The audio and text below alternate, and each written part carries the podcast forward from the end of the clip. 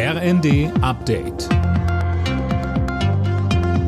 Stündlich neu. Auf den Punkt informiert. Ich bin André Glatzel. Guten Abend.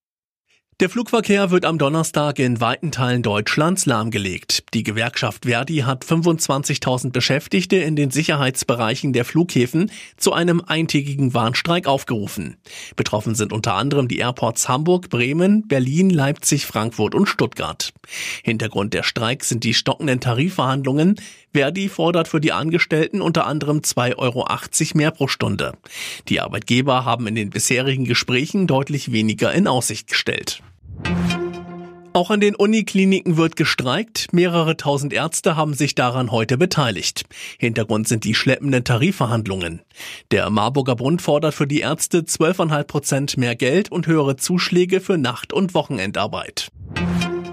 Viele Menschen fühlen sich gerade nicht sicher in Deutschland. In einer Allensbach-Umfrage haben das rund ein Drittel der Befragten angegeben. Colin Mock. Inflation, der Ukraine-Krieg, Migration und ein sinkendes Vertrauen in die Ampelpolitik. Die Meinungsforscher sehen viele Gründe für das mangelnde Sicherheitsgefühl der Bevölkerung. Dabei driften die Ansichten in West- und Ostdeutschland auseinander. Die Ostdeutschen machen sich unterm Strich mehr Sorgen.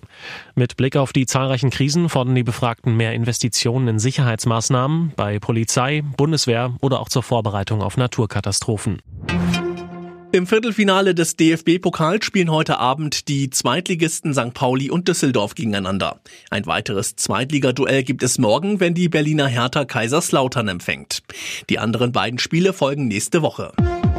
Alle Nachrichten auf rnd.de